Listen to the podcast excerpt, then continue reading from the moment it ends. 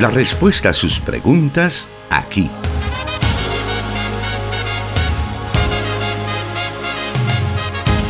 En Solución Bíblica. Comenzamos.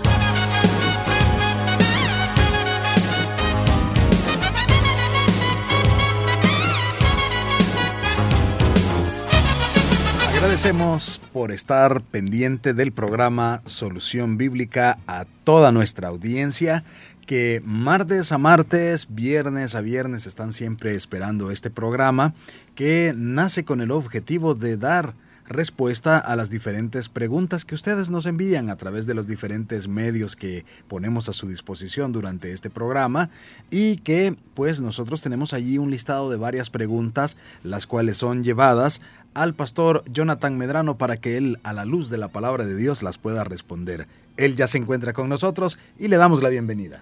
Gracias hermano Miguel Trejo, un saludo muy especial a todos los que ya nos sintonizan a través de las diferentes emisoras de la Corporación Cristiana de Radio y Televisión y a través de la emisora hermana Cielo FM en la, en la bella Guatemala, que también eh, se enlazan con nosotros a, esta señal que se emite desde los estudios de Plenitud Radio en Santa Ana.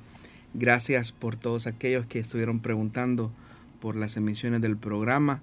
Eh, habíamos tenido una pequeña complicación de salud, pero estamos ahora nuevamente para servirles y poder atender a las preguntas de los hermanos. Qué bueno que estamos eh, al aire después de esta semana que también, eh, aparte pues de esa situación de o esa condición de salud también fue algo movida porque estuvo la semana de conferencia en el IM Central y también el aniversario de restauración. Sí, una de las actividades más especiales y emotivas para todo el liderazgo de la iglesia Elim y es la conferencia sobre crecimiento de la iglesia, un espacio de aprendizaje sobre los principios bíblicos y teológicos del modelo celular y el quehacer de la evangelización de la iglesia a través de las casas.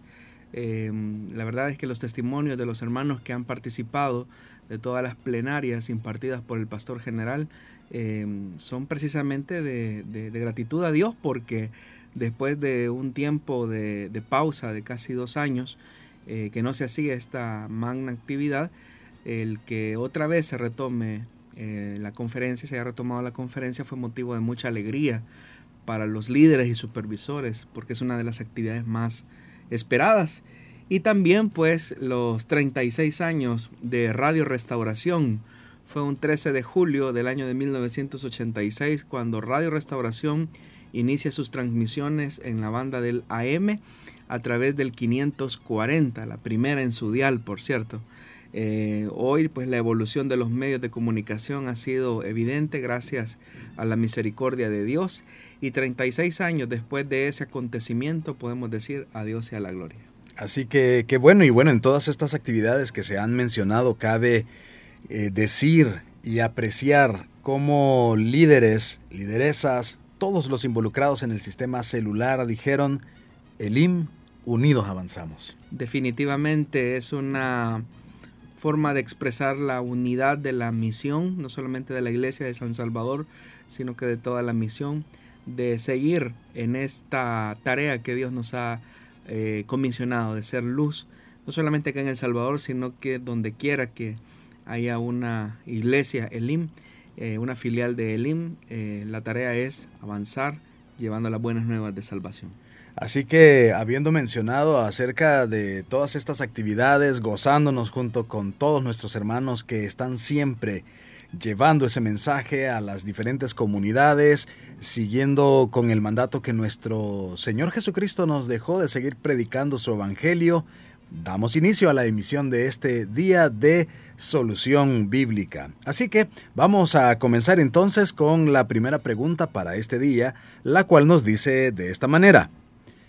¿Fue real el matrimonio del profeta Oseas con una mujer dedicada a la prostitución o es un relato en forma de parábola como algunos sostienen? Bueno, en realidad la historia del profeta Oseas siempre deja un asombro para los lectores, especialmente porque el relato, el contenido, la trama de lo que se describe en ese libro eh, resulta ser muy escandaloso. Y es una cuestión célebre que desde hace mucho tiempo obliga a los exégetas a cavilar si el relato en efecto fue histórico o solamente fue alegórico, ya que no se ve muy bien que un profeta de Dios, un hombre que se dedica a la vida de la piedad, a la santidad, pues se termine casando con una mujer dedicada a la prostitución y resulta ser escandaloso cuando es una orden de un Dios santo al que le dice a un profeta santo que se case con una mujer dedicada a la prostitución. Es decir, el hecho resulta ser un poco escandaloso.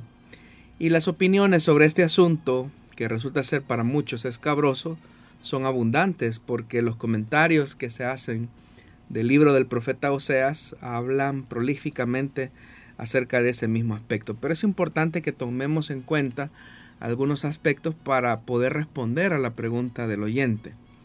En primer lugar, conviene señalar que hay dos relatos diferentes sobre el matrimonio de Oseas. Uno que va del capítulo 1, del versículo 2 al 9, que sería un relato biográfico hecho por los discípulos del profeta Oseas, porque ustedes notarán que ahí se habla en tercera persona. El texto se interesa por dos elementos. Número uno, el carácter de prostitución de la mujer que toma Oseas como esposa. Y, lo, y lo, el otro elemento son los hijos nacidos en este matrimonio. Podemos notar que en ese relato, en esa parte del relato, se da el nombre de la mujer y la de su padre. Y los nombres también que se le dan a los hijos, que de alguna manera permiten formular ciertas advertencias y amenazas contra Israel. Y el segundo relato se encuentra en el capítulo 3, versículo del 1 al 5, donde ahí es diferente porque el profeta habla en primera persona y no se da el nombre de la mujer, pero sí se indica el precio que Oseas tuvo que pagar por su esposa. Y hay una insistencia en otro detalle y es que la mujer es adúltera. Es decir, indica que eh, el, acento del capítulo 3 más va por el sentido del adulterio de la mujer y la insistencia del profeta para entrar en un periodo de abstinencia sexual que va a permitir el reencuentro con, con el profeta. El simbolismo recae sobre este aspecto, así como el amor del profeta hacia su mujer, el tema de Dios, del amor de Dios hacia su pueblo. Pero los problemas planteados por este asunto son de varios tipos. En primer lugar, la realidad de este matrimonio, que es lo que el oyente ha preguntado. Se habla muchas veces a menudo si este matrimonio es real, fue real o fue simbólico, porque se trataría de una especie eh, de parábola, como lo pensaron algunos pensadores, como Jerónimo, que veían tan escandaloso el relato, decían, no, esto no puede ser, es más una cuestión alegórica o simbólica. Pero en realidad hoy casi todos los especialistas concuerdan que por muchas razones que vamos a mencionar que el relato sí ocurrió, fue un relato real. Hablando en, el aspecto técnico de por qué nosotros afirmamos que es fue un hecho real, es porque la expresión que aparece en el capítulo 1, versículo 2, donde dice tomar mujer, que es la kaj Isha es el término técnico que el Antiguo Testamento utiliza para designar el matrimonio. Y no se ve por qué ese término muy utilizado va a tener que ser eh, usado de otra manera ah, de tipo simbólico. Si se, si se tratase de una parábola y a fortiori de una alegoría, no sería necesario en realidad mencionar el nombre de la mujer y la de su padre, ni decir, por ejemplo, exactamente cuánto había pagado el profeta por ella. Entonces, como estos elementos no representan desde luego ninguna función, su única función en realidad es relatar hechos que auténticamente sucedieron. Hay que tomar en cuenta que los relatos de acciones simbólicas de los profetas en el Antiguo Testamento son siempre acciones reales y nunca son relatos alegóricos o que se presentan como una parábola los profetas siempre están implicados en estos gestos, en estas acciones simbólicas, para reflejar una verdad que Dios desea transmitir.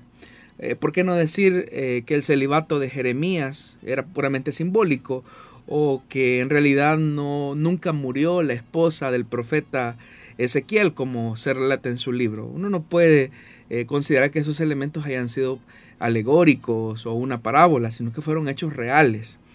La segunda cuestión, que resulta también escandalosa en el libro, es la cuestión a la prostitución. Y se ha propuesto una serie de hipótesis posibles para explicar las características de esta prostituta adúltera. La hipótesis que sostienen más los comentaristas y que es la más sencilla es ver a Gomer como una prostituta en el sentido normal de la palabra. Eh, un matrimonio que se da con una prostituta simbolizaría de alguna manera el escandaloso eh, amor de Dios por restablecer una verdadera relación con su pueblo. Pero muchas veces también los especialistas concuerdan que ese tipo de prostitución no era una prostitución como la conocemos ahora, sino que era una prostitución de tipo idolátrica o como los especialistas técnicamente llaman prostitución sagrada, de las que se ofrecían en los templos de Baal. Se creía, hermano, que las relaciones sexuales eran con esa finalidad, con finalidades cúlticas, en los recintos del templo o lugares considerados como sagrados, porque de alguna manera eh, a través de la relación sexual había como una presentación de comunión con la divinidad que de alguna manera también ésta les confería algún tipo de fuerza, y de bendiciones divinas en diferentes circunstancias, especialmente cuando existían problemas de fecundidad o problemas de fertilidad en la tierra.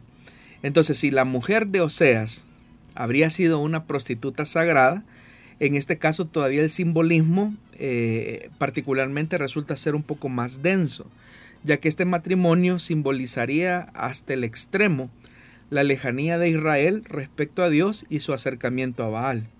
Finalmente, el último problema consiste en saber si se trata de uno o de dos matrimonios, porque, como ya lo dije, hay dos bloques en, el libro del profeta Oseas que están eh, como entretejidos, entonces esas personas, algunos consideran que en realidad son dos matrimonios.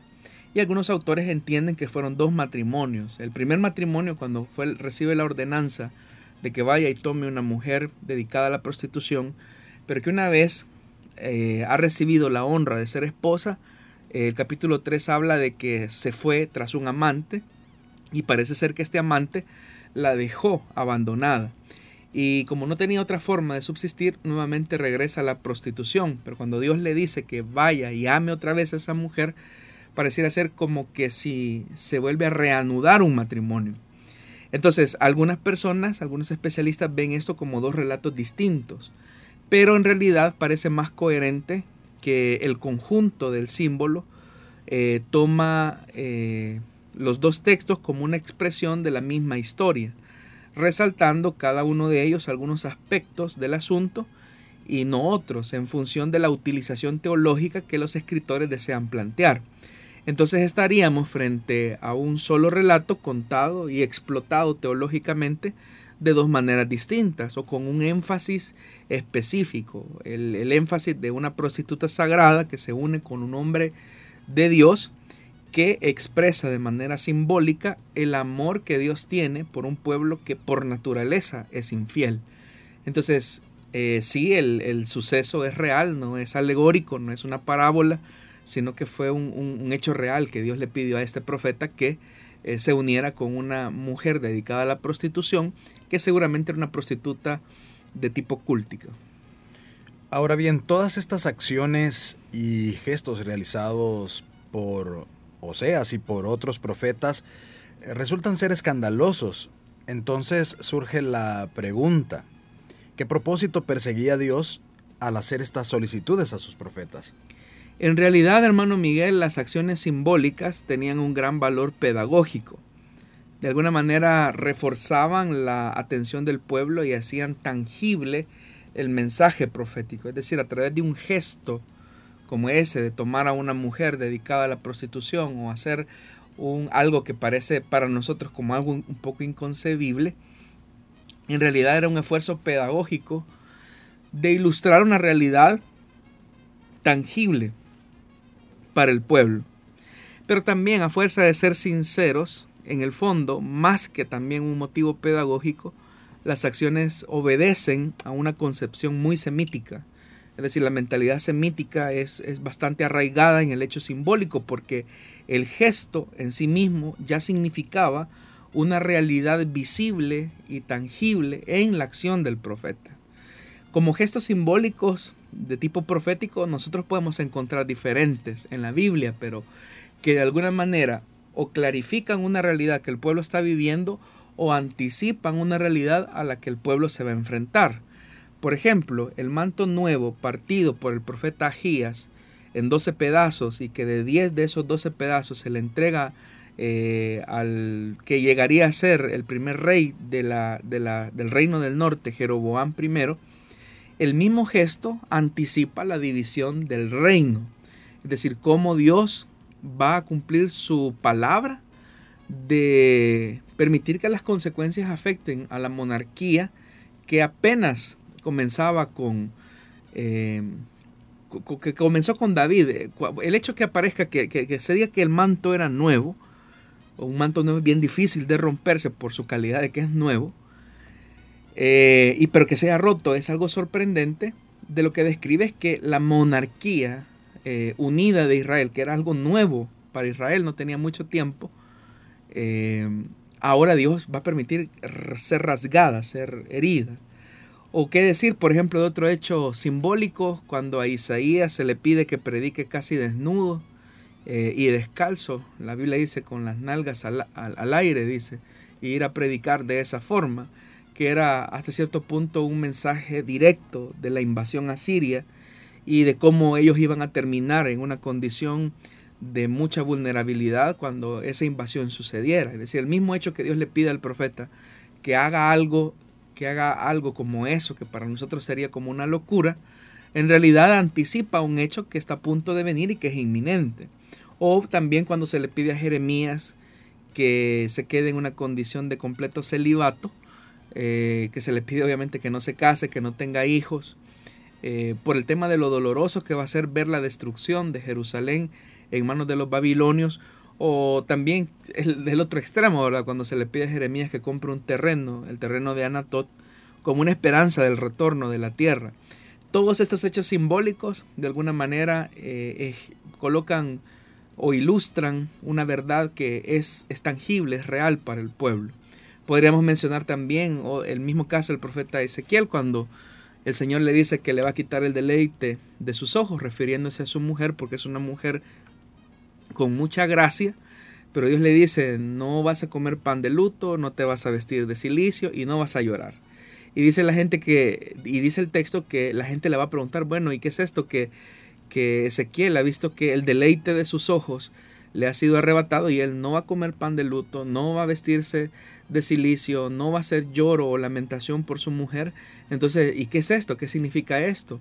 Y ahí el profeta aprovecha para decirle, ven a mi siervo Ezequiel, que sirve como una señal, porque el deleite del de mi pueblo le será quitado, hablando acerca del templo, que para ellos era como un deleite para sus ojos. Entonces Dios les dice que hasta eso Dios se los va a quitar. Entonces los hechos simbólicos propiamente tienen como ese énfasis ilustrar una verdad eh, que es tangible, pero que se, de alguna manera se ilustra a través de estas acciones concretas.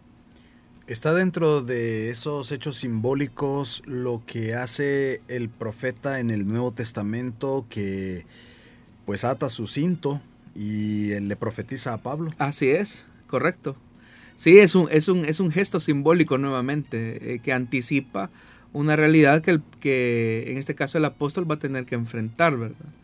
Eh, cuando dice que por todas partes donde va el Espíritu Santo le da testimonio de que va a tener que sufrir eh, la persecución de sus enemigos, al punto que va a terminar en esa condición de, preso, ¿verdad?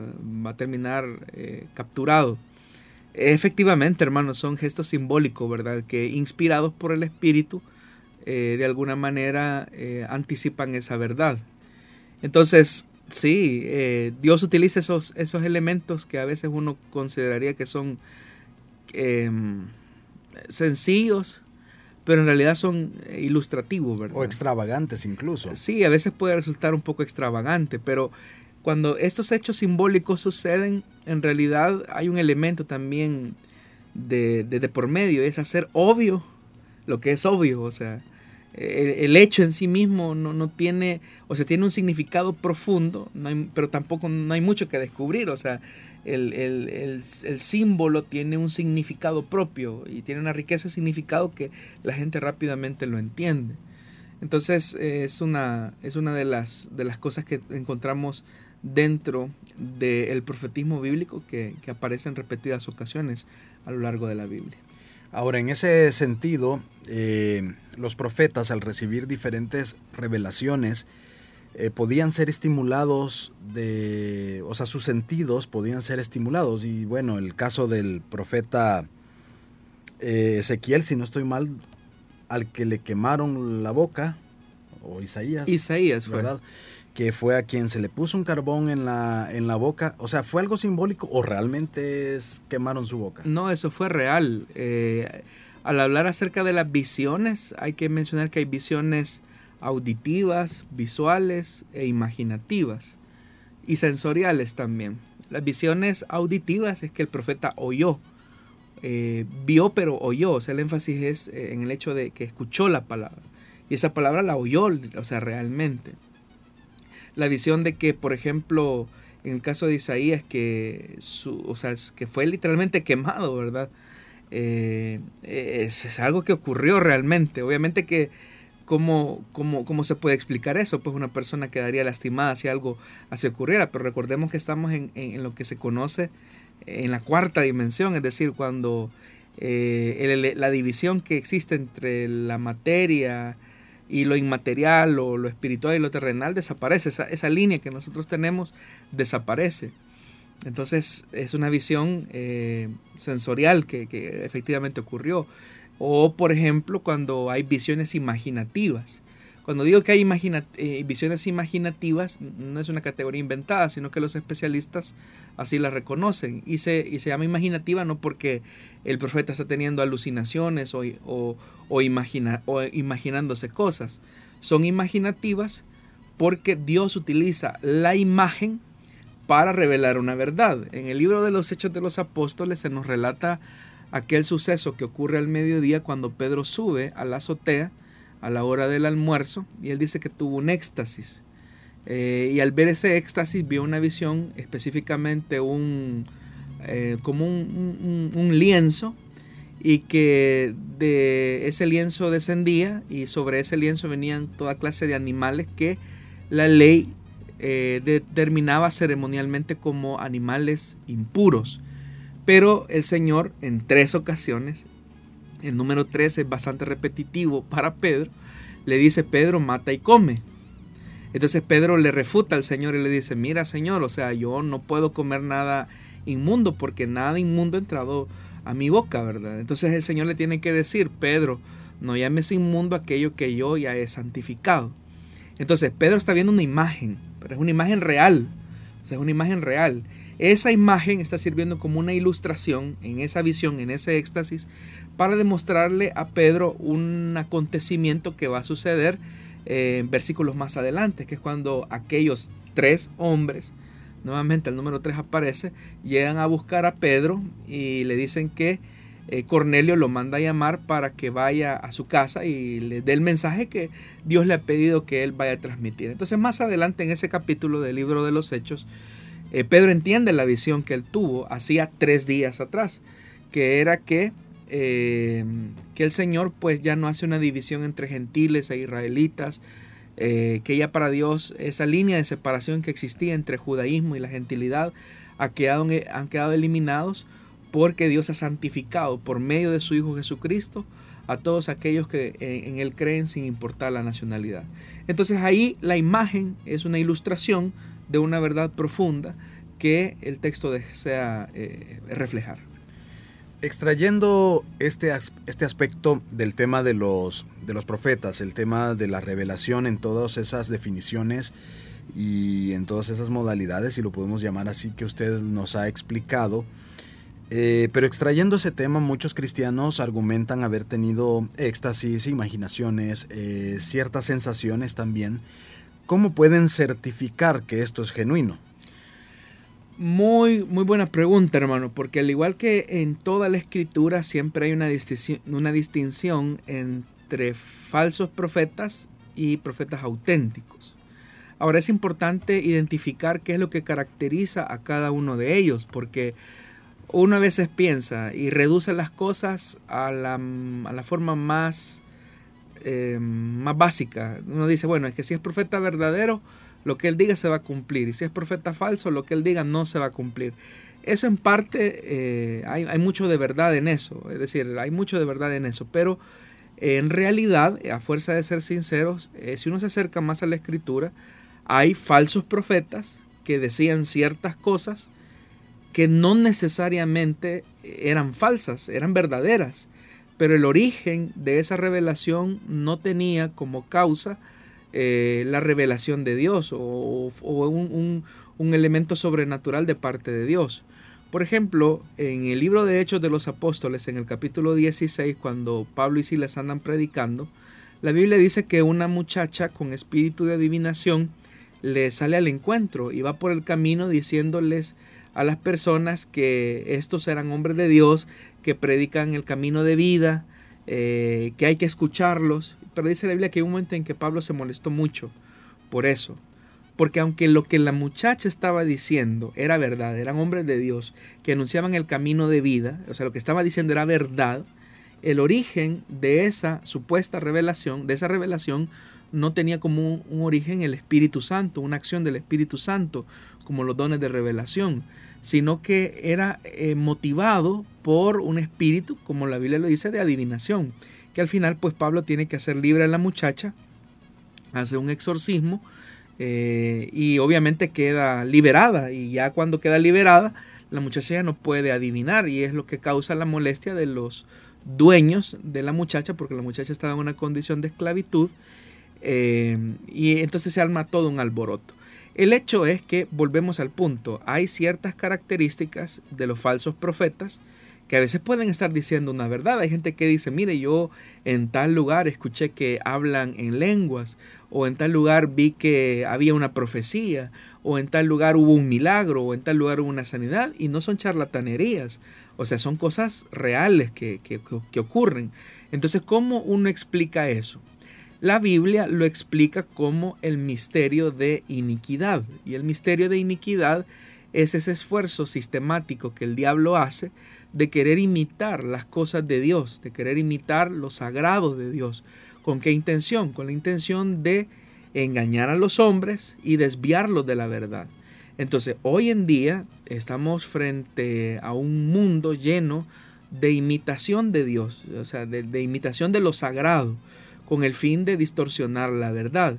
Entonces, ¿cómo puedo yo juzgar cuando un hecho sobrenatural es de Dios o no es de Dios? En primer lugar, la Biblia nos dice que tenemos que juzgar los espíritus y eso implica, o juzgar también la profecía, eso implica que el contenido, el origen y el contenido de lo que se está manifestando tenga un fundamento bíblico, tenga un fundamento escritural. Eso es lo primero. Y lo segundo, mucho tiene que ver el tema del testimonio de quien lo dice, la doctrina que sostiene esa persona. Hay ejemplos en la Biblia, como por ejemplo el del profeta Balaam, que él era profeta pagado. Entonces él profetizaba a favor de Israel, lo llamaba pueblo bendecido, etc. Pero era un profeta cuyo testimonio, cuya vida estaba en oposición a Dios. Entonces, era un falso profeta, no tanto porque lo que estaba diciendo fuera falso, sino porque eh, su, su testimonio, su integridad, su doctrina, reñían en contra de la palabra de Dios. Entonces, uno puede ver una supuesta profecía y el valor de, de, la profecía radica en que lo que origina esa profecía, lo que sustenta la profecía, lo que se transmite en la profecía, tenga como vínculo eh, al Dios verdadero. Entonces, ese es como un parámetro. Entonces, si lo que alguien está diciendo puede ser muy verdadero, pero se sale de la doctrina bíblica, se sale del espíritu de las escrituras, es algo que debe de ser rechazado.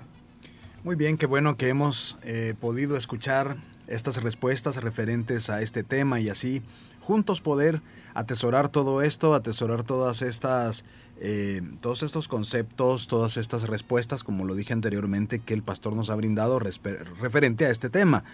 Eh, recuerde que siempre está a su disposición las plataformas de Spotify y SoundCloud. Allí nos puede buscar como solución bíblica y puede volver a escuchar estas respuestas para no perderse de ningún detalle. Vamos a irnos a una pausa en estos momentos y volvemos en breves segundos.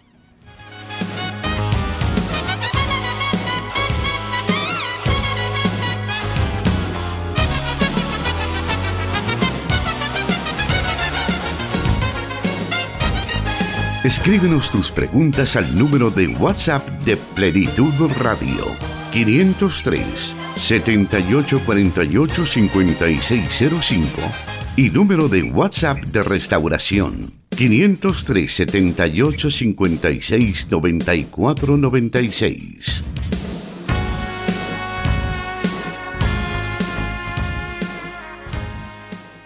La palabra de Dios dice en estos tiempos tan difíciles, tanto por el caos que hay a nivel mundial, pero pues también por todas las ideologías que se están eh, o están surgiendo que, o están queriendo imponerse. Vamos a la siguiente pregunta que nos dice así. ¿Quiénes eran los herodianos que son mencionados en los evangelios? Bueno, al hablar de este grupo estamos frente a una designación de un grupo de judíos que en realidad no formaron un, grupo o secta religiosa, sino que más bien eran un grupo o especie de partido político, vamos a decirlo así, que tenía cierta inclinación o adicción a la familia de Herodes. La mayor parte de eruditos entiende que el nombre Herodianos les vino por su apoyo a la dinastía de Herodes y que de alguna manera se sentían como fascinados por la tendencia de helenizar la cultura y la vida judía propia que también los herodianos estaban empeñados en introducir eh, en su reino por los logros que el mundo grecorromano había tenido durante el siglo I. Por eso es que en la advertencia que Jesús hace de guardarse de la, de la levadura de Herodes, como aparece en Marcos capítulo 8, versículo 15, en realidad se cree que la referencia tiene una alusión a la enseñanza de este grupo partidario eh, del rey Herodes, que de alguna manera se identificaba con las políticas públicas de Herodes en su intento por tratar la manera de helenizar la identidad religiosa de Israel. Por eso es que en la famosa controversia que ocurre en el templo de Jerusalén unos días antes de la pasión de Jesús, los herodianos, secundados por los fariseos, prueban a Jesús con respecto al tema de la licitud, del tema del impuesto, del tributo, que obviamente tenía un matiz claramente político. También hay un dato interesante, se dice que una de las seguidoras de Jesús, tal como lo dice el Evangelio de Lucas, Juana, la esposa de, Chuza, eh, que era intendente de Herodes, de alguna manera pues había pertenecido a ese ambiente herodiano, pero que obviamente que al convertirse en discípula de Jesús tiene que romper con esa tendencia de con esa filosofía o política de helenizar de alguna manera el judaísmo, que era como la intención, algunos especialistas concuerdan, que tenía este grupo eh, político del siglo I. Muy bien, Vamos entonces esta tarde a la siguiente pregunta, que nos dice así. En la Biblia se habla de Herodes, Herodes el Grande, Herodes Agripa, Herodes el, el tetrarca, Herodes Antipas, Herodes Felipe. ¿Son la misma persona? No, son personas diferentes que pertenecen a lo que se conoce como la dinastía herodiana. El nombre Herodes en griego significa descendientes de héroes. Entonces, todos estos son Herodes distintos, pero para que tengamos una idea de a qué Herodes nos estamos refiriendo, hay que recordar que durante el periodo de la dinastía herodiana, ellos eran simplemente unos gobernantes títeres o vasallos de Roma que originalmente eran de la región de Idumea. Al hablar de Herodes I o Herodes el Grande, estamos hablando del fundador de dicha dinastía. Eh, él era hijo del idumeo Antipas, que también en otras literaturas eh, es conocido como Antípater, y de Cipros, princesa de la misma nacionalidad. Los idumeos no eran judíos, pero cuando fueron vencidos por Juan Hircano en el año 125 a.C., les fue impuesta la circuncisión y el judaísmo, por lo que formalmente quedaron asimilados y considerados como parte del judaísmo. De Herodes el Grande hay algunas, eh, algunas menciones en el Nuevo Testamento, especialmente Herodes el Grande es conocido por la matanza de los niños. Eh, sabemos que también Herodes tenía una, Herodes el Grande tenía una fuerte pasión por las construcciones gigantescas y que fueran muy ostentosas. A Herodes el Grande se le atribuye la reconstrucción del templo inaugurado en el año 10 a.C.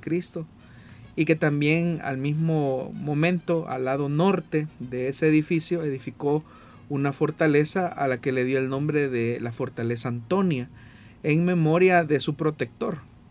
Eh, Herodes el Grande construyó, como ya les dije, muchos eh, muchos edificios públicos y en realidad durante el periodo de Herodes el Grande el país fue próspero como nunca lo había sido y pues obviamente casi no, no conoció la desocupación.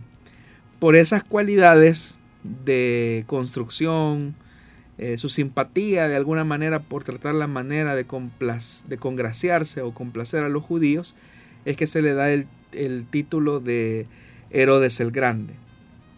Ahora, Herodes Antipas, hijo de Herodes el Grande y esposa de una mujer samaritana, eh, fue criado en Roma al mismo tiempo que Arquelao y que su medio hermano Felipe.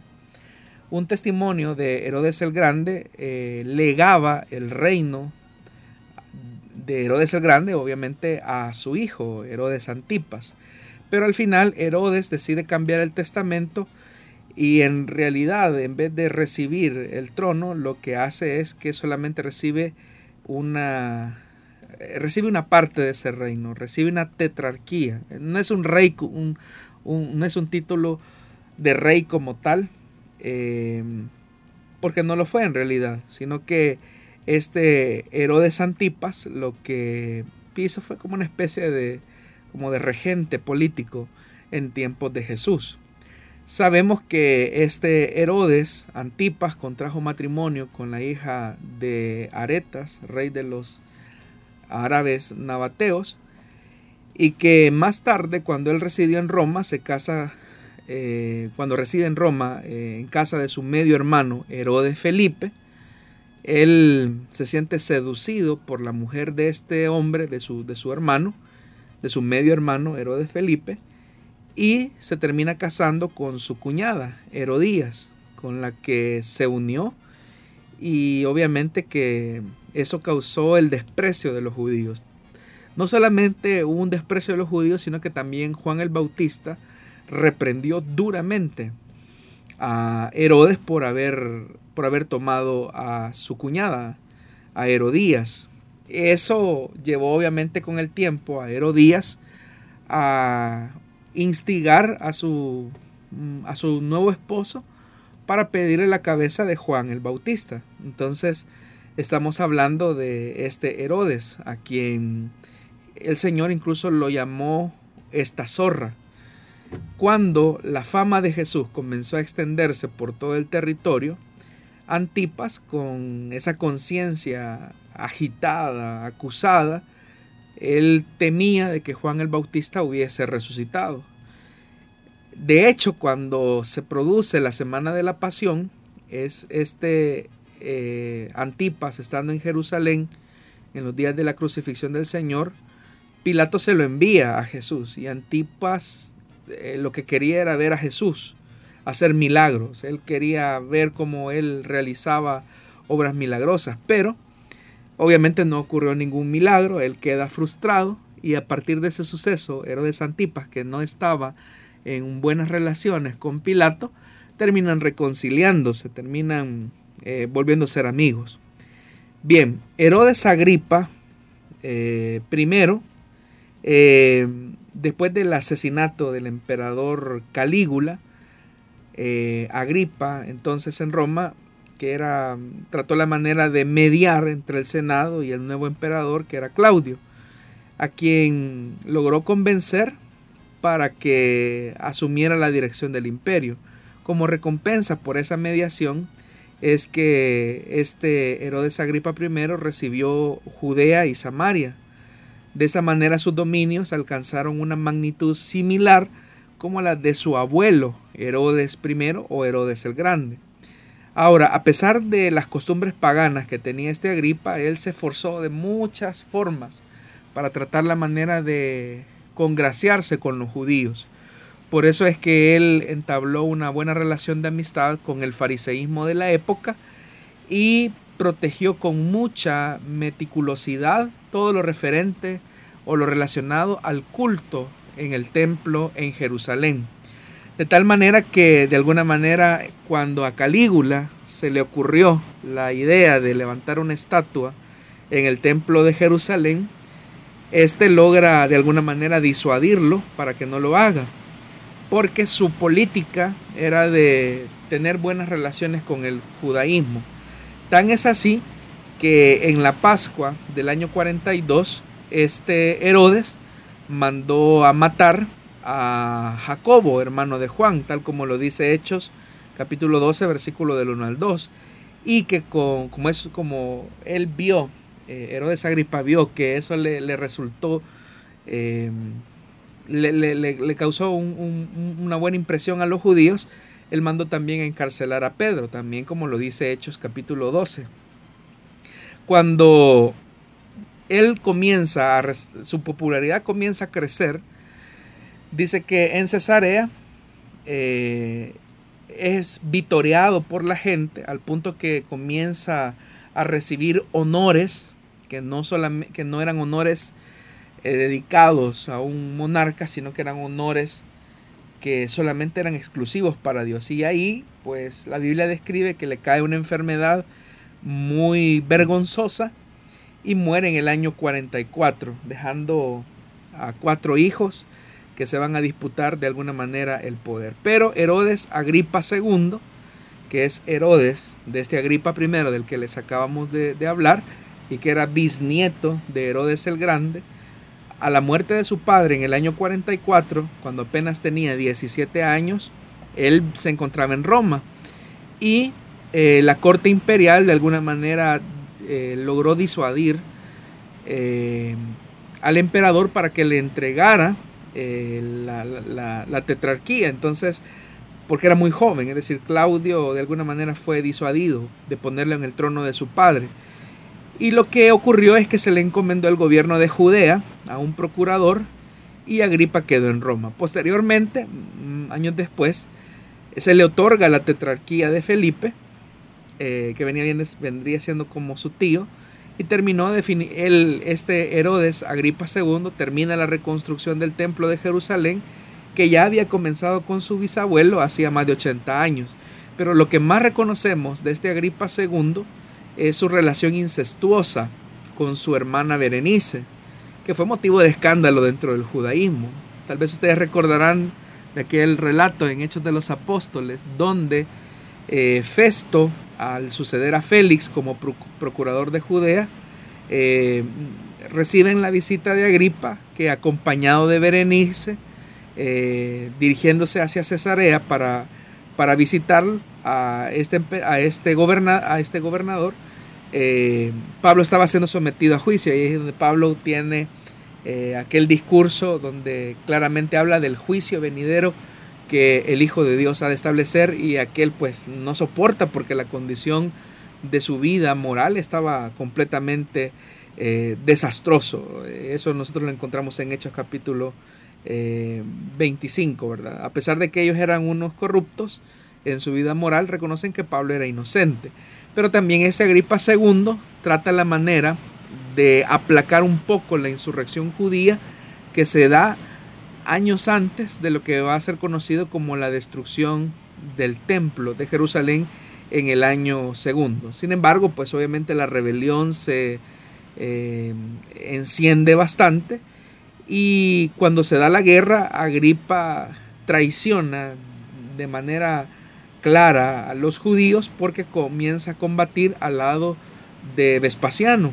Y es ahí donde en esa guerra es herido y finalmente asesinado eh, y es asediado eh, eh, Jerusalén.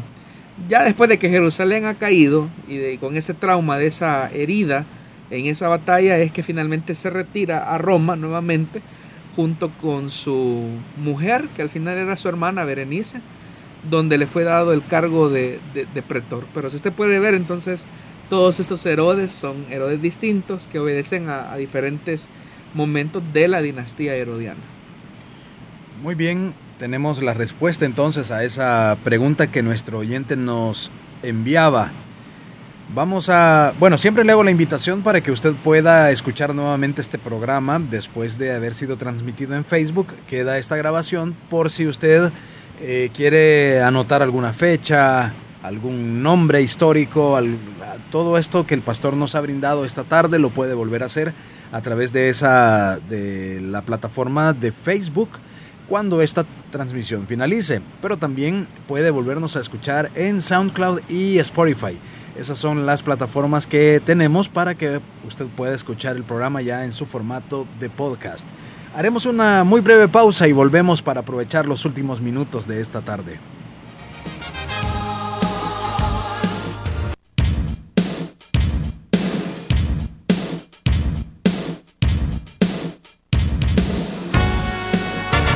Solución Bíblica. Puedes escucharlo en Spotify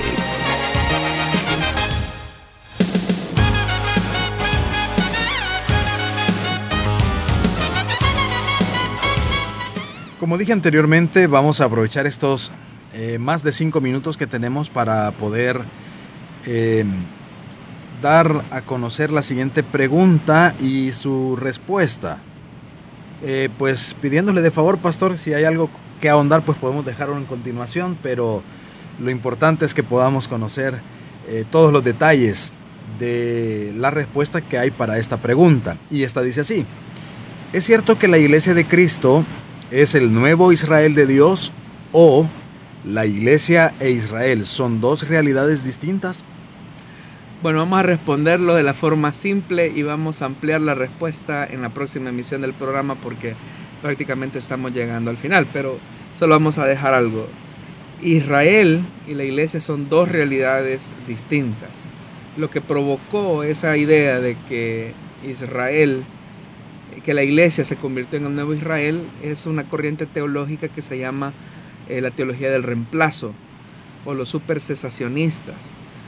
Pero de eso pues vamos a hablar en nuestra próxima emisión del programa Solución Bíblica.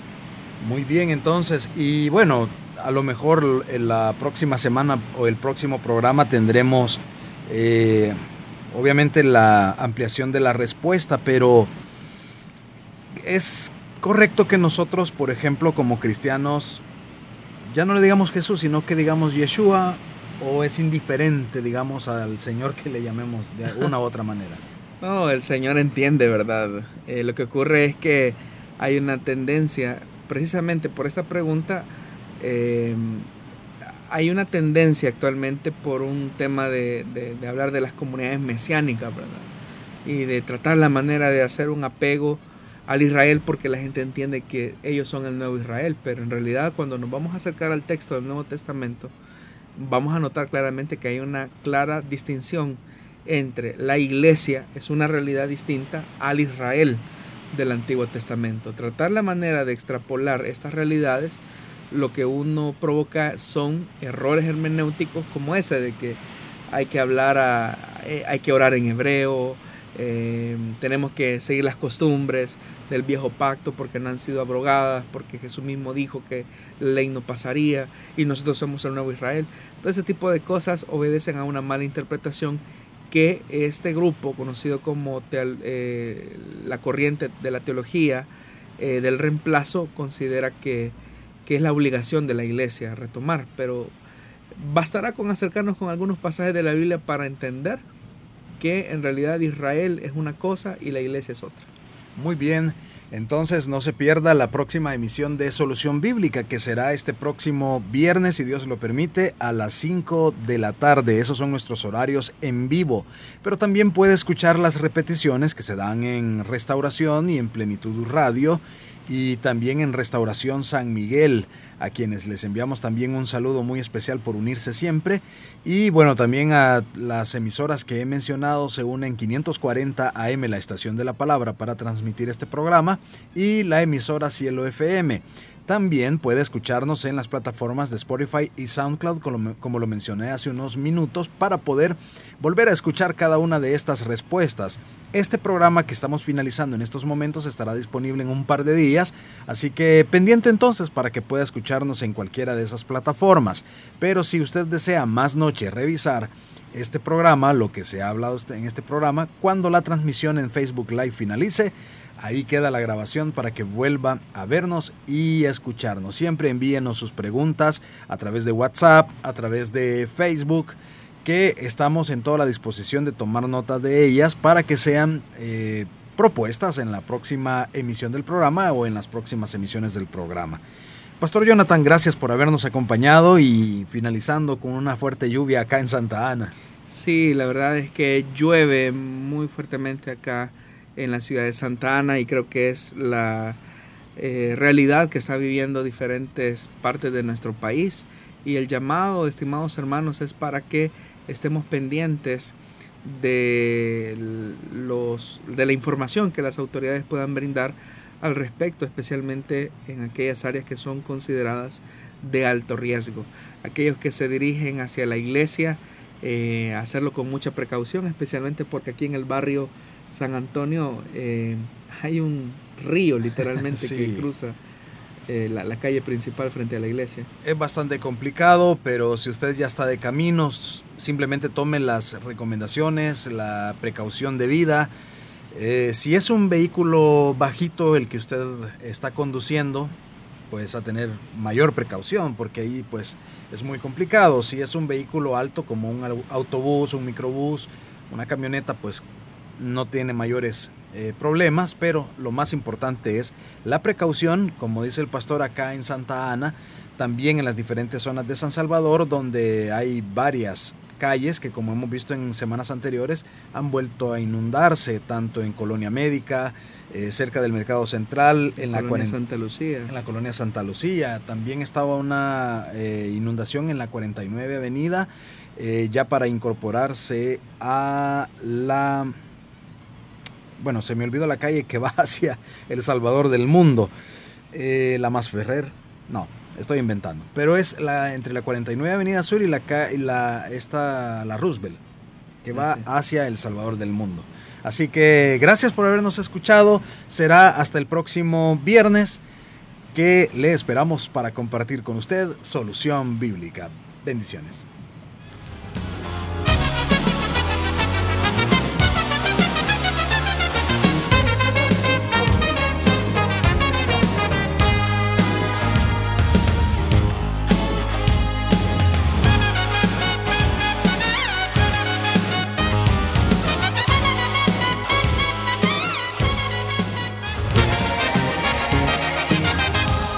Dios da la sabiduría y el conocimiento.